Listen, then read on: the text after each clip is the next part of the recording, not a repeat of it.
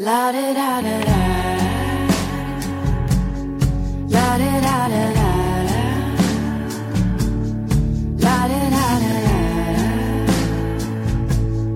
La da da. 嘿，亲爱的你，这周过得还好吗？我是贝子兰，欢迎来到这一期的大兵大白话。时间过得还真是快呢，这一眨眼，今天已经是三月十四日了，所以眼瞅着三月份已经到了中旬，看着路上人来人往，车流涌动，一切好像慢慢的就要都恢复了。我们可以一改往日的说法，往日我们说戴上口罩谁都不爱，那希望在即将到来的美好的时间里，我们可以摘下口罩。人人可爱。节目的开头还是请进我们照旧的环节，每天一页纸。二零二零年三月六日，BGM，空调，呼吸，写字声。我刚拿出本子，居面儿就发过来消息，分享感悟。今晚他的故事还真是打动了不？瞧瞧。这就是好故事的魅力。我今晚不想再看表格了，眼睛都要废了，就索性把居面儿这篇文章的成功转载，作为我对今天最后的交代吧。工作干到心力交瘁，怀疑人生，这样的好故事抚慰人心，给人些许安慰。我觉得好故事是值得最后被人尊重和喜欢的。居米尔讲的故事就是那种我羡慕的流淌的故事，很顺，很自然，不经意间就溜进了读者的心间。那好故事到底属于谁呢？这个问题我也一直在思考。我觉得好故事其实并不属于这个讲述者，因为这个好故事它本来就在那里。然后借由这个讲述的人进行了部分场景的还原。如果说将来发表要分钱的话，那当时环境里的一切人和物应该都是贡献者，是大家一起共同演好了这出戏。因为生活本来就是一场戏。以前呢，由于信息不畅，大家没法更多的交流和记录。只能借助于口口相传，留下的呢都是凤毛麟角。但现在的人们是更方便了，却也更贫瘠了，在心灵的田地里渴望孕育。好的故事可以唤起人们底层的善良和，让读者试图去和年少的自己对话，去看看曾经那个踉踉跄跄、步履不停的你。写着写着，我就想到了那一首歌。可是天总会黑，人总要离别。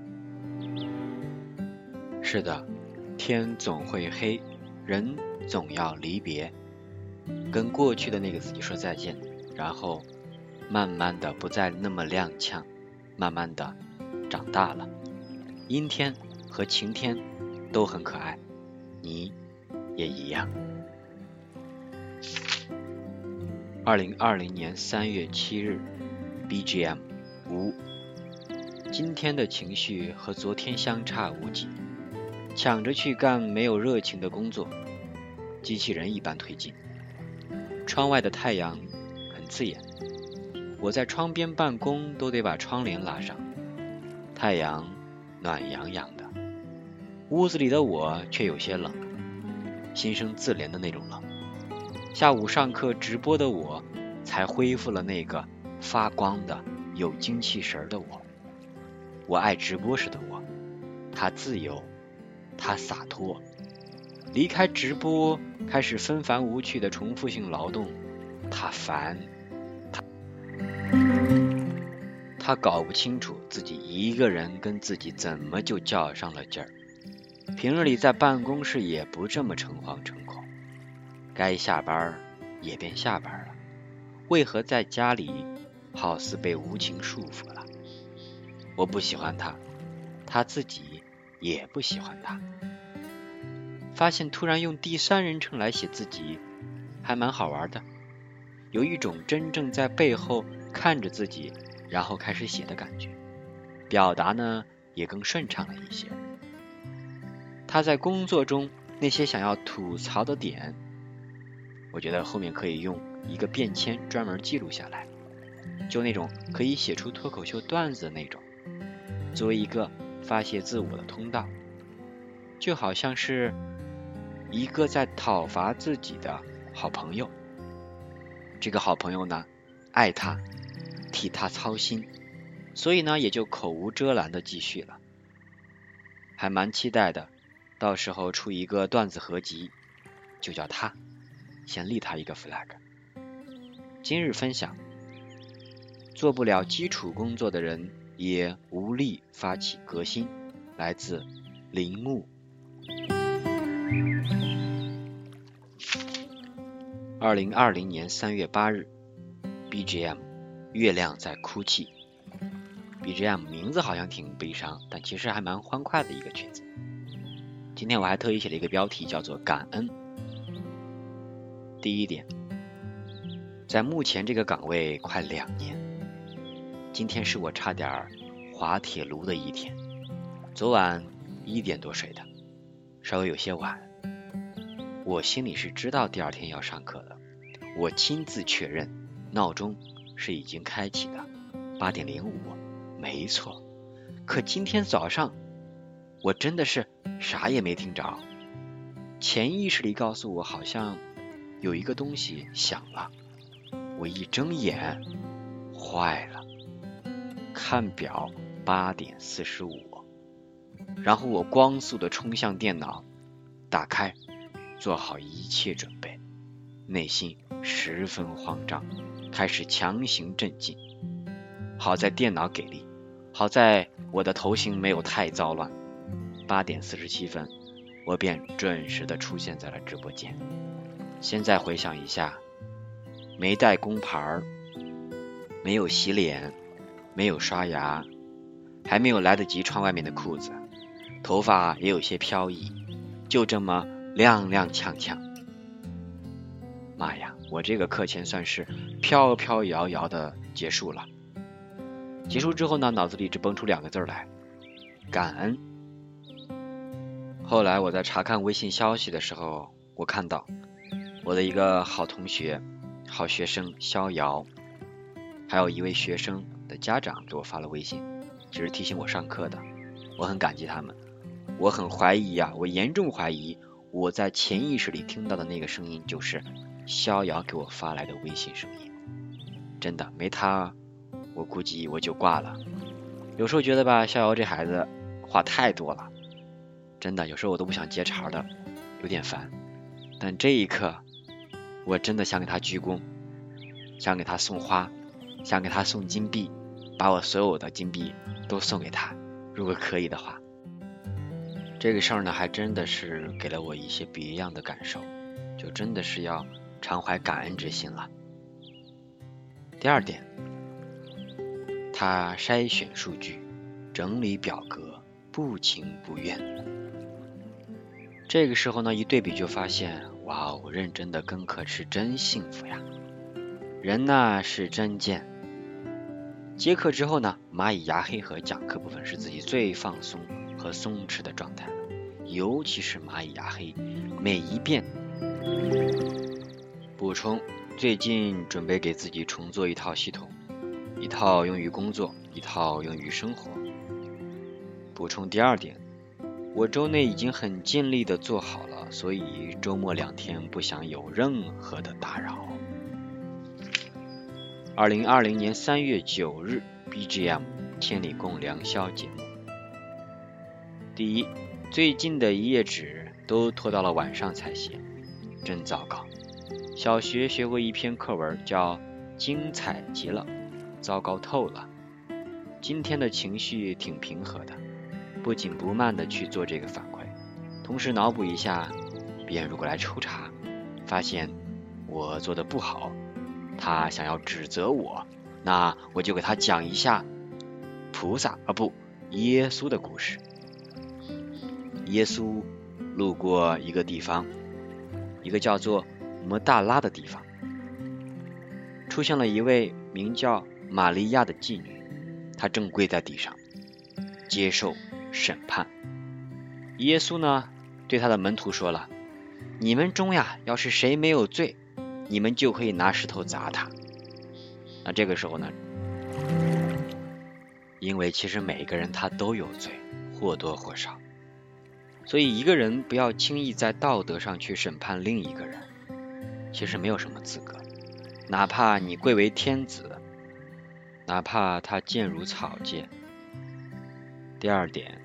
张邦新谈大学的囧事，这里面呢我记了有三点。第一点是横穿马路跨栏杆儿，但其实前方有一个人行天桥，他非要跨栏杆儿，结果把自己挂在了上面。我脑补了下那个画面，可真逗。里面呢还提到说，他刻意去靠近那些他不想靠近的人，这也是一种突破，就是所谓的突破自己不想面对的难受。当你主动面对的时候，它其实最后也没那么难。第三点，天顺跟我说他在关注新石像最近的一个活动，就是征集故事的那种。然后我就想起来，这是我已经遗弃的一个公众号了。我就问自己啊，我是从什么时候开始离开新石像的？为什么要离开？然后我就记下了自己的回答。我好像从别人的故事里看到了很多的美好、开心、喜悦或者悲伤，但对我自身其实并无改变。看太多容易让人矫情，甚至一看标题啊，我就开始反感了。所以当我写下这段文字的时候，我就知道，当时的我刚开始确实是沉溺于这种感情、这种文字的表述里面。但其实看多了人呐，真的会厌倦，而且我连套路都摸清了，就没意思了。今天的备注是一首歌，反正脑子里面就下意识在循环，也不知道从哪儿听的了，是这一首歌。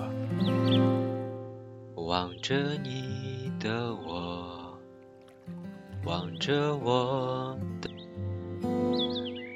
现在，当我再回顾这一段文字的时候，我想起来了，因为当天 BGM 是《千里共良宵》，在里面插曲就是这个老狼跟小柯演唱的《谁》，真的是太妙了。二零二零年三月十日，BGM《雪花落下》，好像是电视剧《冰糖炖雪梨》里面的，我就记得放了一点。但没有放完，感觉那个情境不太适合我写字儿，就停了。今天记录了一下和居面儿的提问的话题，我问他：“你最喜欢的现实生活中那个职业是什么？”我最喜欢的是理发师，自己呀坐在比较高的椅子上，双脚离地，那一刻我觉得最最放松了，然后就把自己的头交给背后的人。完完全全的交给他，因为对他是十足的信任了。然后呢，从刚开始的帮忙洗头，到最后的剪、吹，自己啊就只用享受了，全身心放松，totally free。我就特别喜欢这种感受，尤其是那种比较老的店面，他们的这个椅子呀，就是特别老，而且很厚实，把你升高。哇，因为我从个子低的时候，小学的时候就开始坐在那种比较高的椅子上面，双脚离地，好像一瞬间就上天的感觉。然后一直到现在，也还是会有这种感觉的产生，就特别的奇妙。这就是我下午理发的一个感想。居米儿回答说：“我最喜欢厨师，像魔法师一样，把普通的食材变得奇妙。”我还喜欢不说话的司机，因为喜欢坐车看窗外。补充说，如果有电驴司机这个职业，我一定第一个去投简历。好像有类似的吧，比如西安就有浪漫的都市摩的师傅，下面简要评述一下居面儿的回答。厨师这个我觉得也是挺神奇的，可以把普通食材变得特别的好吃，花样百出。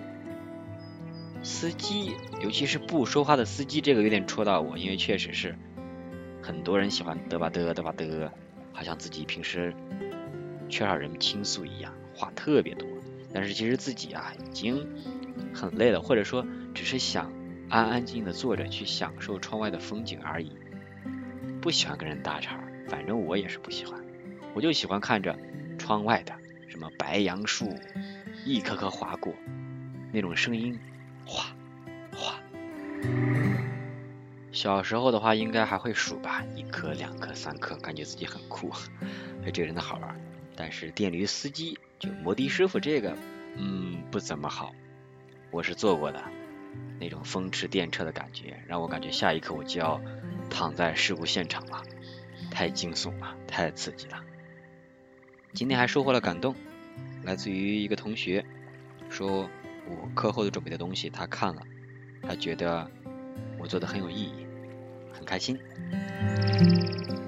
二零二零年三月十一日，一，不知道是谁说过，鸡蛋上面如果有鸡屎，说明那是颗好鸡蛋。不过我觉得说的不对。因为鸡它拉屎本来就是随便拉的呀，它怎么知道哪个好哪个坏呢？而且它为什么要拉在好鸡蛋上面？是想破坏，不想让人吃它的蛋？我不太认同，这个暂放一边吧。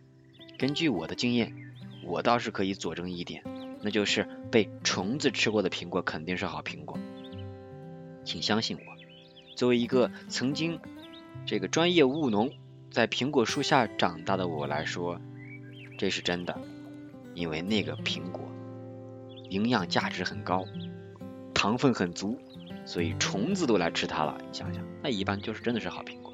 所以其实地道的种植的人，他会把那些有一小块虫子吃过的苹果，把它直接用刀子剜去，然后去吃其他的部分，你会发现真的是很好吃，真的。二。补充说明一下，我在挪威的森林里昨天看到的绿子一直在病房里照顾病危的父亲，偶尔会来一两个亲友来看望父亲。中午他们会在一起吃饭。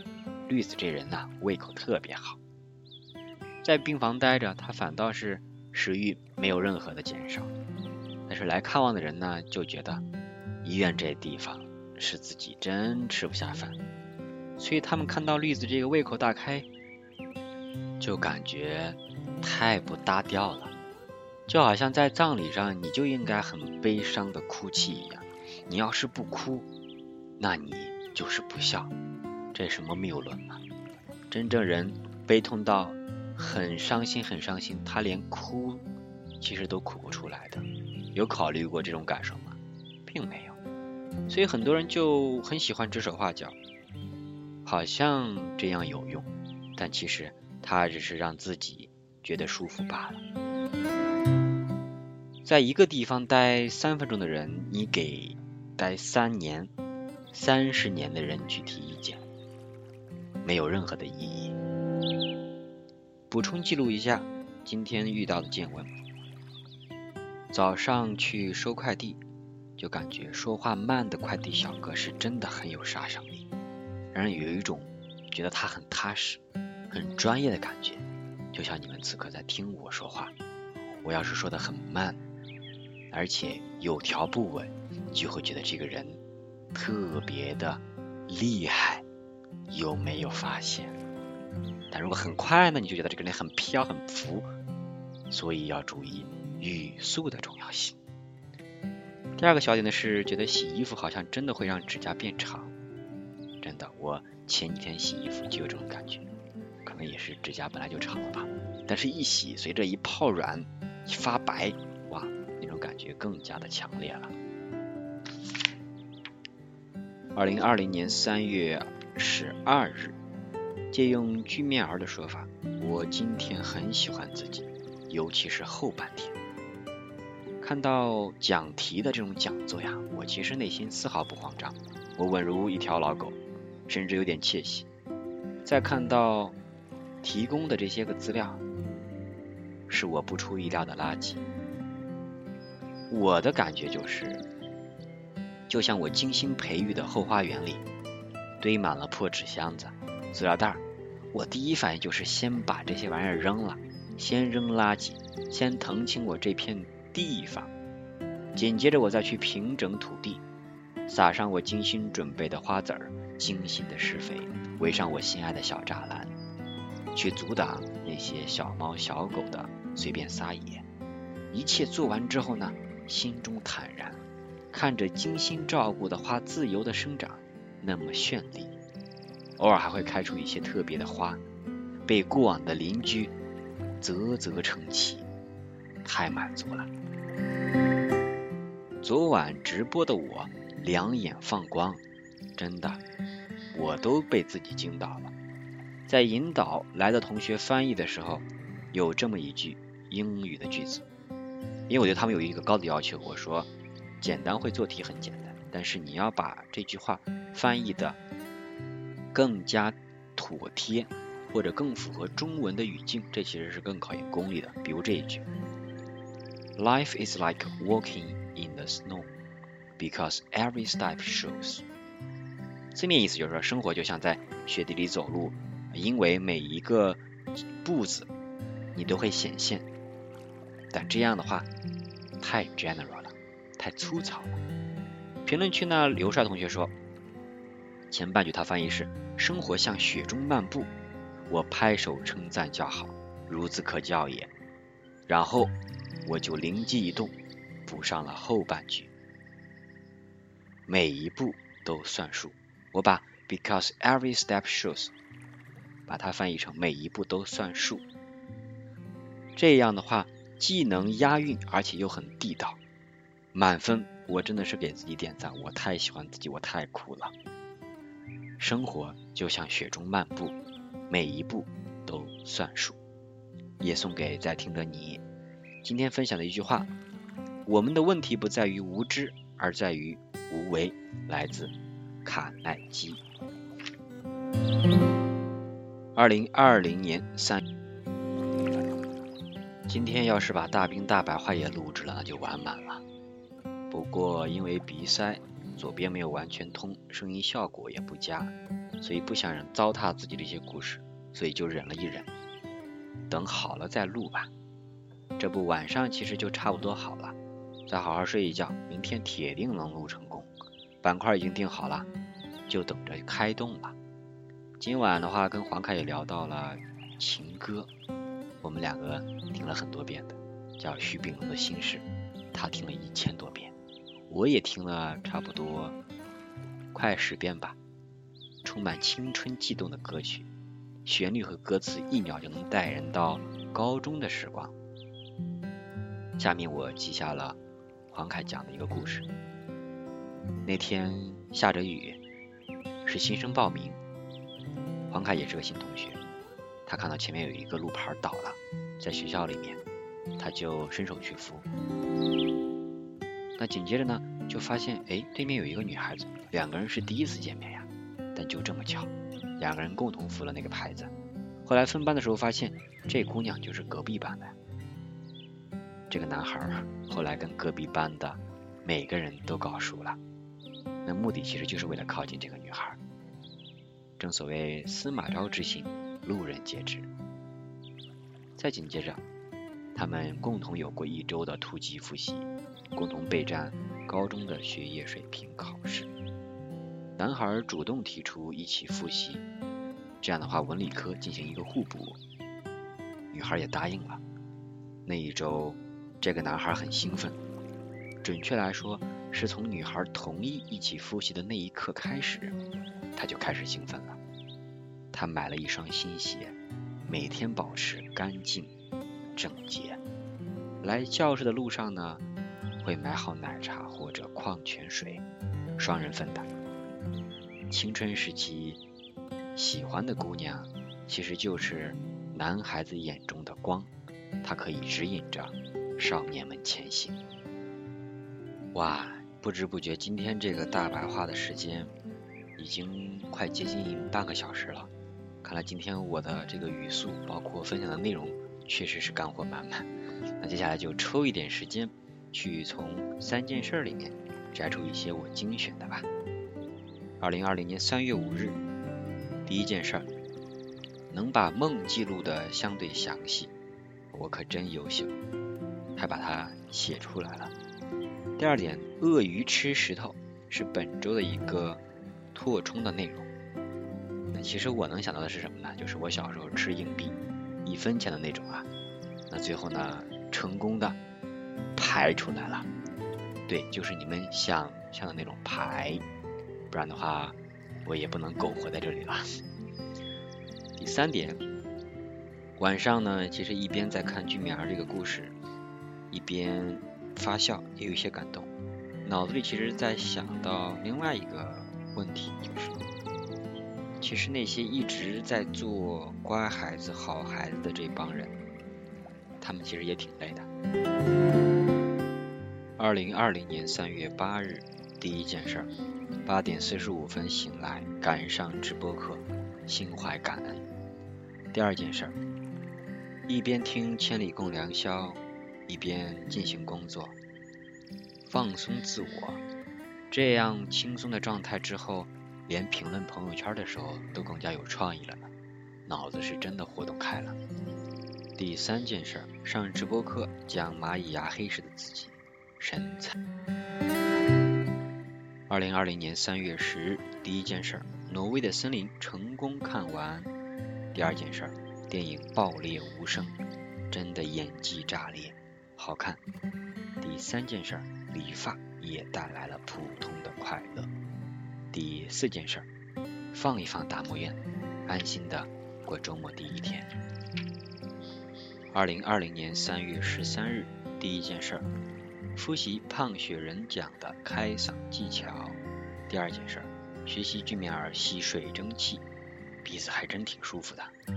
第三件事儿，电量剩下了百分之三，但是也坚挺的完成了购物。优秀的手机，绝对是优秀的。OK，到这里呢，三件事儿和每天一页纸就分享到这里。最后的一个板块，我想留给。我这七天里面碰到的一些觉得值得分享的，比较觉得有点感动的事情吧。那第一个事情是来自于我的一个学生，他给我留的言就是：老师，我看过您的蚂蚁牙黑，我感觉真的很好。如果您一直这样做下去，也许有一天真的可以成为学而思的一个特色。哇，其实听完我有点感动。嗯，就是虽然这个事情自己一直在坚持去做吧，但我更多是在取悦自己的。当然，服务于学生是另外的一个方面了。但能够得到一些简单的肯定吧，自己其实很开心，蛮感动的。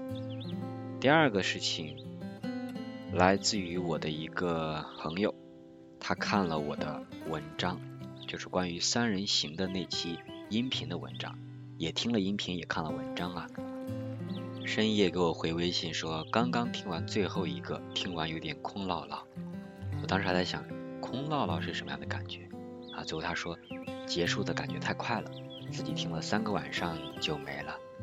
我其实很感动了，因为从阅读书啊，我能看出来，这种音频类的东西，没有多少人去点开真正听的，听的人是凤毛麟角。大家其实都没有多大的好奇心或者耐心去听这个音频，能听完我觉得都很不容易了。他说感觉我们像是面对面交流，我觉得很开心，这算是我自然的跟大家聊天的一种方式成功实现吧，我很开心。他说天顺的爱情、居民儿和二爸的故事让他感觉同喜同乐。我们还相约说下次我们可以找个时间一块儿。就一些话题来聊一聊。他说他有一个梦想，想以后开一个小餐厅，类似于画吧的功能，和酒吧一样，但是不唱歌，那就聊天，像我这样的干聊，我觉得还挺好玩的。所以其实我们整个时代吧，包括不同的时代，大家都想要表达，或者说都需要表达，只不过有时候可能需要人去倾听。很少有人去喜欢倾听，很喜欢这个特殊的听众对我们的肯定。OK，以上就是这一期的大兵大白话，我们下周再会，拜。